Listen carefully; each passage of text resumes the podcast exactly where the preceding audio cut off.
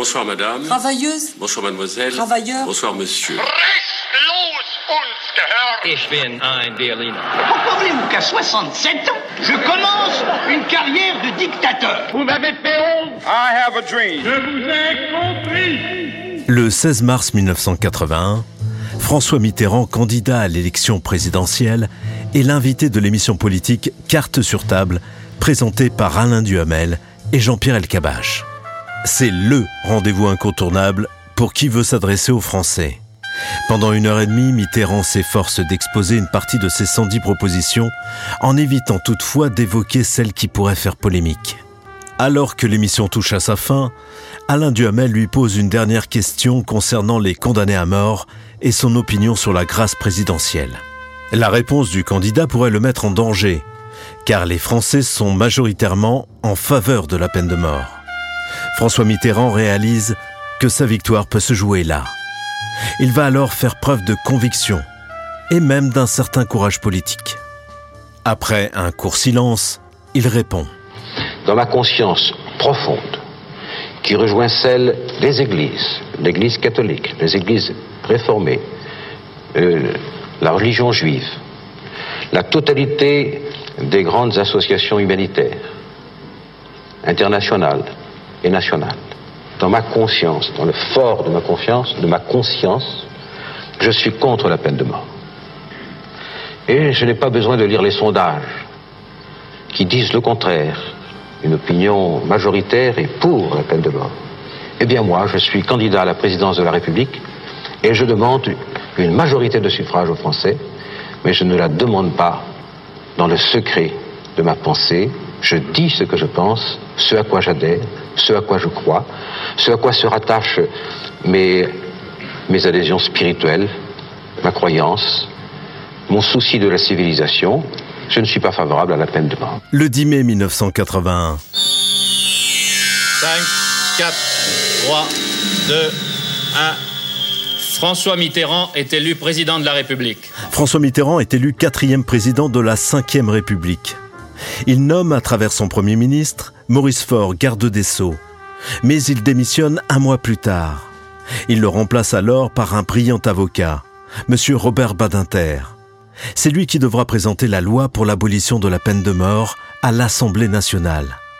Mitterrand a fait le bon choix, car son nouveau ministre de la Justice, fort d'une très grande expérience, porte ce combat au plus profond de lui, et ce depuis de nombreuses années. Il sait ce que c'est que d'accompagner un condamné à mort sur l'échafaud, comme lorsqu'il évoque le souvenir de Roger Bontemps, délinquant récidiviste dont il était l'avocat et qui fut jugé complice du double meurtre commis par Claude Buffet. Sa gorge se noue, ses yeux se midifient. Il se rappelle avec émotion de cette matinée de novembre 1972, à la prison de la Santé. Les bruits, les odeurs, l'atmosphère pesante et le rituel immuable. Tout d'abord, le réveil du condamné, la conduite au greffe pour une ultime toilette, un dernier message.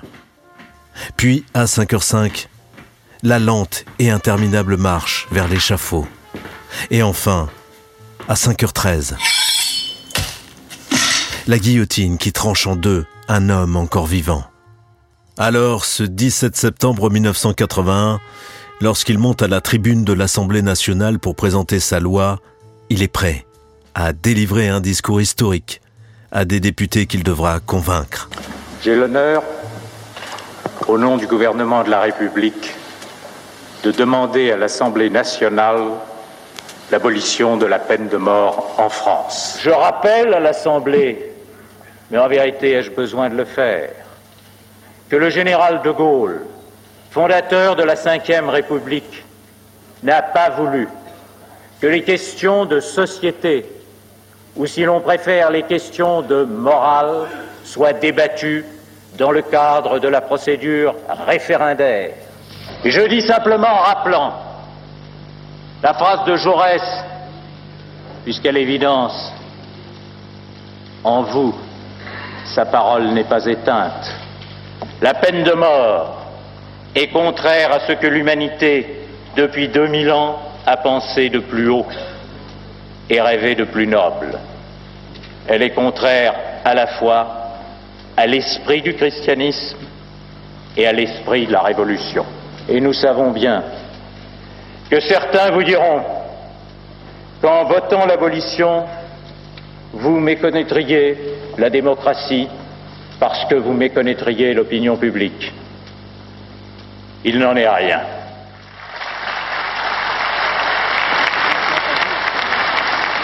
Rien n'a été fait pendant les années écoulées pour éclairer cette opinion publique.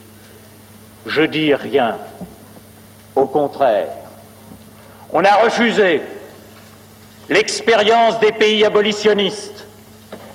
On ne s'est jamais interrogé sur le fait essentiel comment les grandes démocraties occidentales, nos proches, nos sœurs, nos voisines, pouvaient vivre sans la peine de mort? On a négligé les études conduites par toutes les grandes organisations internationales, Conseil de l'Europe, Parlement européen, Nations unies elles-mêmes dans le cadre du comité d'études contre le crime. On a occulté leurs constantes conclusions. Il n'a jamais, jamais été établi une corrélation quelconque entre la présence ou l'absence de la peine de mort dans une législation pénale et la courbe de la criminalité sanglante. On a par contre, au lieu de révéler et de souligner ces évidences, entretenu l'angoisse, stimulé la peur, favorisé la confusion, on a mis en lumière on a braqué le phare sur l'accroissement indiscutable, douloureux et auquel il faudra faire face, mais qui est lié à des conjonctures économiques et sociales de la petite et moyenne délinquance de violence, celle qui de toute façon n'a jamais relevé de la peine de mort, mais sur le fait patent sur lequel tous les esprits loyaux s'accordent, qu'en France, la criminalité sanglante n'a jamais varié et même, compte tenu du nombre d'habitants, tant plus à stagner qu'à autre chose, sur ce fait capital, on s'est tu. En un mot, s'agissant de l'opinion, parce qu'on pensait au suffrage, S'agissant de l'opinion, on a attisé l'angoisse collective et on a refusé à l'opinion publique les défenses de la raison.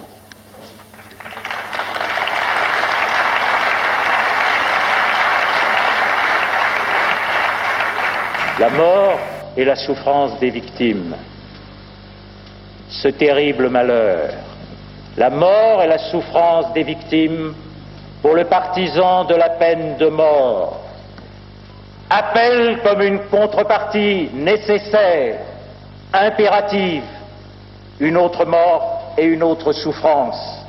Ceux qui veulent une justice qui tue, ceux-là sont animés par une double conviction. La première est qu'il existe des hommes totalement coupables c'est-à-dire des hommes totalement responsables de leurs actes. Et la deuxième, c'est qu'il peut y avoir une justice sûre de son infaillibilité, au point de dire que celui-là peut vivre et que celui-là doit mourir. Eh bien, arrivé à cet âge de ma vie, l'une et l'autre affirmation me paraissent également erronées aussi terribles, aussi odieux que soient leurs actes, il n'est point d'homme en cette terre dont la culpabilité soit totale et dont il faille pour toujours désespérer totalement.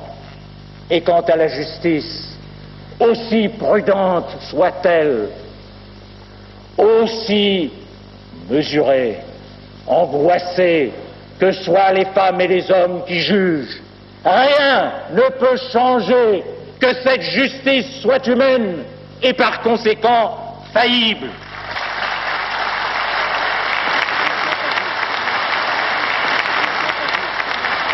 Seul pour la peine de mort, on invente l'idée que la peur de la mort retient l'homme dans ses passions extrêmes. Ce n'est pas exact.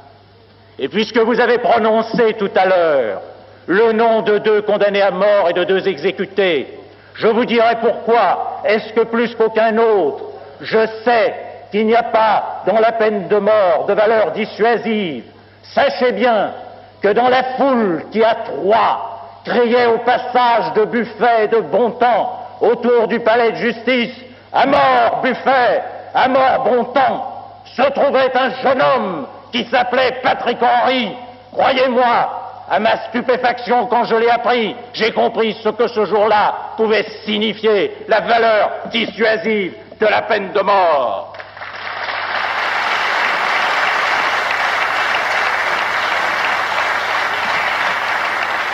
En vérité, la question de la peine de mort, elle est simple. Pour qui veut l'analyser avec lucidité, elle ne se pose pas la question de la peine de mort en termes de dissuasion, en termes de techniques répressives. La peine de mort, la question se pose en termes de choix politiques ou de choix moral. Je l'ai déjà dit, mais je le répète volontiers au regard du grand silence antérieur, le seul résultat auquel ont conduit toutes les recherches menées par tous les criminologues ont conduit à la constatation de cette absence de lien entre la peine de mort et l'évolution de la criminalité sanglante.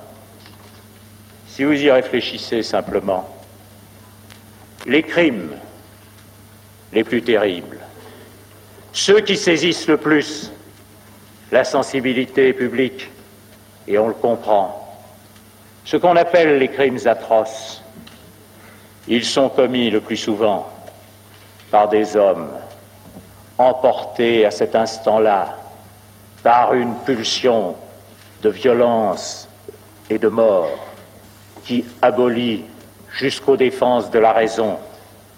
L'évocation de la peine, qu'elle soit de mort ou qu'elle soit perpétuelle, elle ne trouve pas à cet instant de folie, à cet instant de passion meurtrière, elle ne trouve pas sa place chez l'homme qui tue. Qu'on ne me dise pas que ceux-là, on ne les condamne pas à mort. Il me suffirait de reprendre les annales des dernières années. Olivier, condamné à mort, exécuté, dont l'autopsie seule a révélé que son cerveau présentait des anomalies frontales, et Carin, et Rousseau, et Garceau. Quant aux autres, les criminels dits sans froid, ceux qui pèsent le risque, ceux qui méditent le profit et la peine, ceux-là, jamais vous ne les retrouverez dans des situations où ils risquent l'échafaud. Truands raisonnables, profiteurs du crime, criminels organisés, proxénètes, trafiquants, mafiosi, jamais vous ne les trouverez à cet instant dans ces situations-là. Jamais.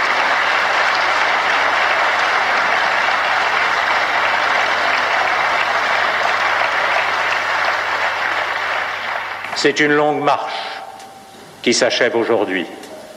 190 ans, près de deux siècles, se sont écoulés depuis que dans la première assemblée parlementaire qu'ait connue la France, le Pelletier de Saint-Fargeau ait demandé l'abolition de la peine capitale. C'était en 1791. Je regarde la marche de la France. La France est grande non seulement par sa puissance, mais au-delà de sa puissance, par l'éclat des idées, des causes, de la générosité qu'il a emportée au mouvement privilégié de son histoire. La France est grande parce que elle a été la première en Europe à abolir la torture. Et il y avait à cet instant dans le pays des esprits précautionneux qui disaient que sans la torture, la justice française serait désarmée, que sans la torture, les bons sujets seraient livrés aux citoyens. La France a été parmi les premiers à abolir l'esclavage, ce crime qui déshonore encore l'humanité. Il se trouve que la France aura été, en dépit de tant d'efforts courageux, un des derniers, presque le dernier, et je baisse la voix pour le dire, en Europe occidentale, dont nous avons été le foyer et le pôle si souvent, à abolir la peine de mort. Demain, grâce à vous, la justice française ne sera plus une justice qui tue. Demain, grâce à vous, il n'y aura plus, pour notre honte commune, des exécutions furtives à l'aube sous le dais noir dans les prisons françaises. Demain, les pages sanglantes de notre justice seront tournées. À cet instant, à cet instant, j'ai le sentiment, plus qu'à aucun autre, d'assumer au sens ancien, au sens noble, le plus noble qui soit. Le mot de ministère, c'est le service. J'ai le sentiment de l'assumer. Demain, c'est l'abolition. Législateur français, de tout mon cœur, je vous remercie.